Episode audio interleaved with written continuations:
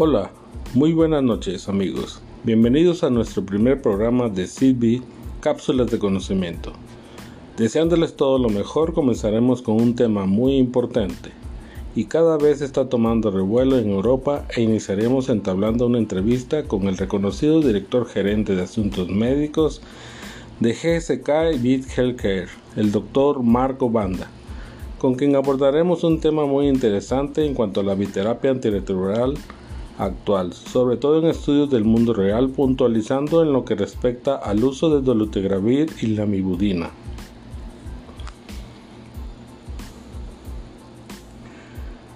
Muy buenas noches, doctor Marco Banda. Gracias por estar en este programa. Buenas noches a todos. Muchas gracias por eh, permitirme compartir con ustedes esta sesión de revisión de la literatura. La verdad es que es eh, bien interesante. Ustedes saben que acaba de pasar el CROI y bueno, hay mucha, mucha información nueva. Y lamentablemente esta todavía no la podemos compartir con, con ustedes, está compilando todavía. Eh, y bueno, seguramente si nos dan la oportunidad en sesiones más adelante, podremos hacer una recapitulación de lo que se presentó en CROI y una síntesis eh, más completa. Pero bueno, hoy presentaremos a ustedes la evidencia del mundo real y las combinaciones de dos fármacos y una de ellas, la que, es, la, que se ha publicado más evidencia recientemente, es la que incluye dolutegravir y la mibudina. Muy bien, doctor. Nuestra primera pregunta es, ¿cómo funciona este esquema de tratamiento antirretroviral que contiene dolutegravir y la mibudina? Bueno, ya sabemos que aunque es un esquema de dos fármacos, bloquea el ciclo viral del VIH al igual que lo hace un esquema que tiene tres fármacos o incluso cuatro cuando tiene un potenciador. Y estos esquemas, ya sea el 4-3 o en este caso de dos fármacos, bloquean al virus en dos sitios, ¿no? dos enzimas, las conocemos la transcriptasa inversa en el caso de la migurina y eh, la integrasa en el caso del, del dolutegravir. Conocemos perfectamente que el perfil farmacocinético es complementario, eh, la concentración plasmática va cayendo hasta que se llega al punto donde eh, se, alcanza la concentración inhibitoria y que se debe mantener para eh, evitar la replicación viral. Y esta caída, que es complementaria para el dolutegravir y la migurina, llega a este nivel que les menciono alrededor de 81 horas, es decir, tres días eh, después de que se administró la, la dosis del, medicamento. Entonces, como el paciente toma el medicamento todos los días, esta concentración se mantiene por, por encima y bueno, pues eh, por incluso hasta tres días después de la última, de la última toma. Ok, doctor. Nuestra segunda pregunta es, ¿por qué tomar en cuenta a esos estudios del mundo real? Importante evaluar estudios de mundo real? Bueno, recordemos que la eficacia se evalúa en los ensayos clínicos y esto es el efecto intrínseco de una intervención bajo condiciones preespecificadas. Un estudio aleatorizado, ciego, controlado, una N con ciertas características de los pacientes, se les hace la toma de muestra cuando deben de, cumplirse, se les eh, eh, selecciona para que no tengan algunas comorbilidades, etcétera, ¿no? Y sobre todo es para demostrar también la seguridad. Pero la efectividad, que es la que se mide en estudios de mundo real, mide el efecto benéfico en la práctica clínica de rutina.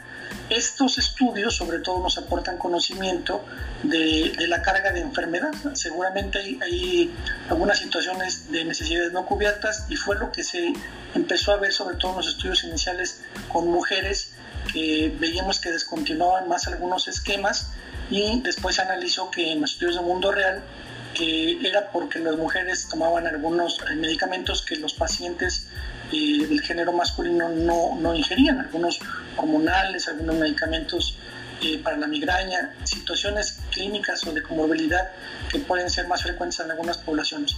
Esto solamente se encontró en los estudios de mundo real y es por eso que ahora están siendo parte cada vez más común de los análisis que deben considerarse para, para poner su medicamento en unas guías.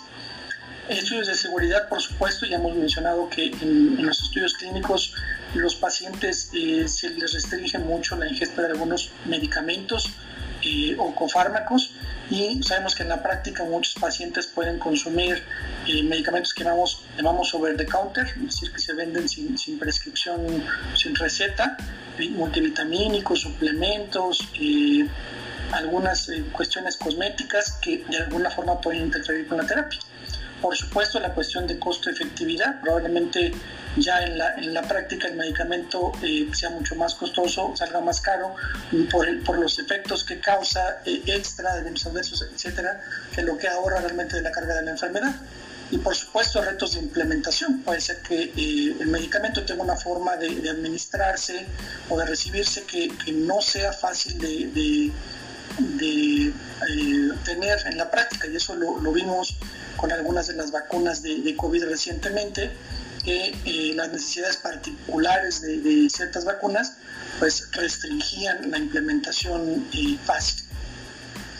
Vamos a los estudios de mundo real con dolutegravir y la. Excelente, doctor Banda. Ahora bien, la mayoría de los estudios aportan que el esquema de dolutegravir y la mibudina es muy efectivo con prácticamente sin resistencias incluso hasta cuatro años de seguimiento y la discontinuación por efectos adversos es muy baja. Pero, ¿qué información dan los metaanálisis? Los metaanálisis son de los eh, análisis más fuertes de, evidencia clínica. Bueno, este metaanálisis ah, ah, contribuyó, se compiló dos estudios de adulterio de budina que daban una N de 3.039 pacientes y bueno, fueron pacientes que estaban biológicamente suprimidos para ver los desenlaces de interés. Hubo un estudio que tenía pacientes NAIL, pero no se analizó en esta población. Entonces, el metaanálisis concluye que es un régimen con baja frecuencia de descontinuación y bueno, pues estos, apoyan, estos hallazgos apoyan eh, los estudios de fase 3 en ensayos clínicos y bueno, lo que hemos visto en los otros estudios de Mundo Red. Ahora bien, sabemos de un estudio hecho en Alemania con dolutegravir y la mibudina. ¿Podrías decirnos qué conclusiones tienen con este estudio? La corte Urban. Estos son estudios ya eh, muy recientes que se presentaron apenas en Glasgow el año pasado. Seguramente los, los han analizado. Y son muy interesantes porque ya tienen tres años de seguimiento. Pero más importante que esto es que estos son los pocos estudios que incluyen eh, desenlaces reportados por pacientes, es decir, qué tanto el paciente eh, ha visto mejoría en sus síntomas de estrés o en la satisfacción que le da el tratamiento. Aquí obviamente evaluaron eh, la superación biológica a los seis meses, que tuvieran menos de 50 copias o de 50 a 200 con una carga viral que se mantuviera suprimida Aquí es lo interesante de esta corte es que si el paciente se perdía, lo excluían del análisis. Entonces esta corte urbana demostró que los pacientes aceptan bien el cambio y, se mantienen en este esquema, se mantienen suprimidos, ya sean ahí o sean pretratados. Bueno, esto es importante eh, incluso por la preferencia de los pacientes. Gracias, doctor Banda. Por supuesto que sabemos que en Europa es otro nivel económico y cultural. Pero viene a colación una pregunta de la audiencia. ¿Qué diferencias hay en el mundo real si comparamos entre las poblaciones de Europa y la mexicana? Muy interesante. El sistema de salud que es más completo, por lo menos en Europa, o en la mayor parte de Europa. Em, ah, por ejemplo, en Europa tienen eh, eh, la mayor parte de la población es caucásica y sabemos que por lo menos estos cambios en el peso se han visto sobre todo en población de raza negra y un poco más en la raza, en la raza latina. La toxicidad asociada al sistema nervioso central también se vio eh, un poco más en población de, de características blancas y menos en, población no blanca. Eh, en realidad eso es lo importante de cada uno de, esos. Como mencionamos, la efectividad de, la terapia eh, lo que evalúa es estas, estas diferencias, sobre todo en la, implementación. Probablemente allá tengan a lo mejor más fácilmente eh, la posibilidad de tener un genotipo basal, de poder hacer un seguimiento más estrecho, a lo mejor a las cuatro semanas de hacer un cambio para ver que está funcionando bien la terapia y acá no tengamos la misma facilidad. Pero, pero si queremos hacer un estudio de mundo real, bueno, lo que tenemos que hacer es pues, empezar a implementar esas estrategias en, nuestro país.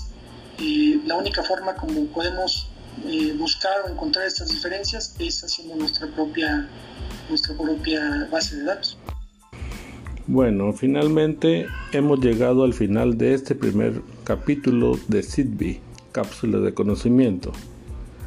Como despedida, doctor Marco Banda, ¿nos podría dar algún mensaje?